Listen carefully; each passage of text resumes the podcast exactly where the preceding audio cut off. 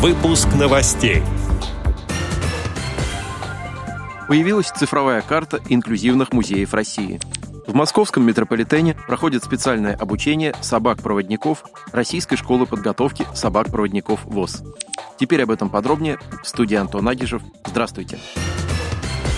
С сентября по декабрь этого года в Москве реализуется совместный проект Всероссийского общества слепых и Московского метрополитена.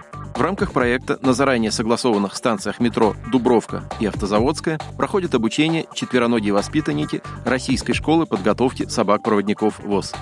Тренировки ведутся под контролем сотрудников Центра обеспечения мобильности пассажиров метро и представителей школы подготовки собак-проводников. Данные мероприятия помогут животным адаптироваться в общественном транспорте и понять механизм оказания помощи незрячим в городской инфраструктуре. Во время обучения собаки-проводники привыкают к шуму метрополитена, стесненным условиям и людской суете. Опознать четвероногих помощников можно по ряду признаков. У них твердая шлейка с надписью «Собака-проводник», за которую ее ведет владелец.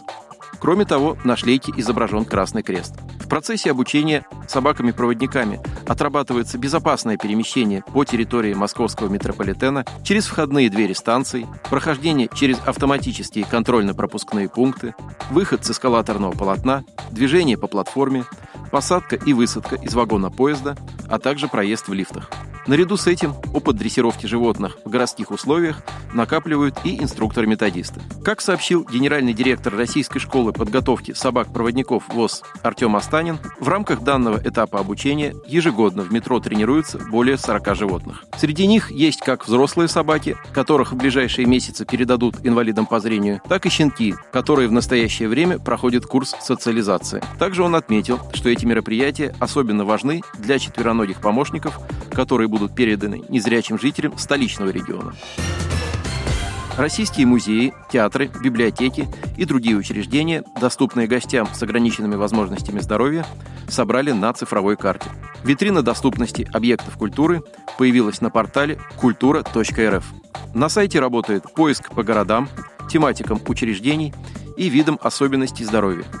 На портале указано, какие элементы доступной среды уже присутствуют в том или ином учреждении культуры. Например, люди с нарушением зрения перед посещением учреждения культуры могут проверить, есть ли в нем инклюзивная навигация, лифты с аудиосопровождением, тактильные экспозиции, таблички со шрифтом Брайля и групповые экскурсии для незрячих людей.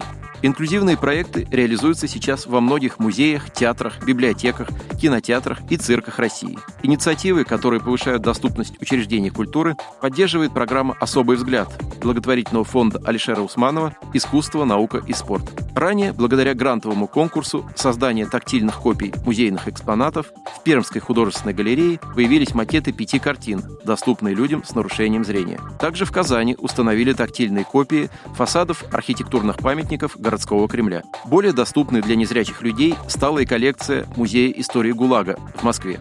Особый взгляд, кроме того, помогает российским театрам обеспечивать тифлокомментирование спектаклей и сотрудничает с Росгосцирком в рамках инклюзивного проекта «Цирк на ощупь», занимающегося адаптацией цирковых представлений для незрячих гостей. Цифровая карта доступных музеев поможет людям с ограниченными возможностями здоровья во время путешествий по России включать инклюзивные учреждения в свои маршруты. Отдел новостей «Радиовоз» приглашает к сотрудничеству региональной организации. Наш адрес – новости собака радиовоз.ру. О новостях вам рассказал Антон Агишев. До встречи на «Радиовоз».